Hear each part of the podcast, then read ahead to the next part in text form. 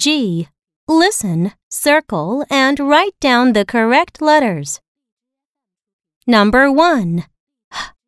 At, hat. Number 2. B. Ache, bake. Number 3. K.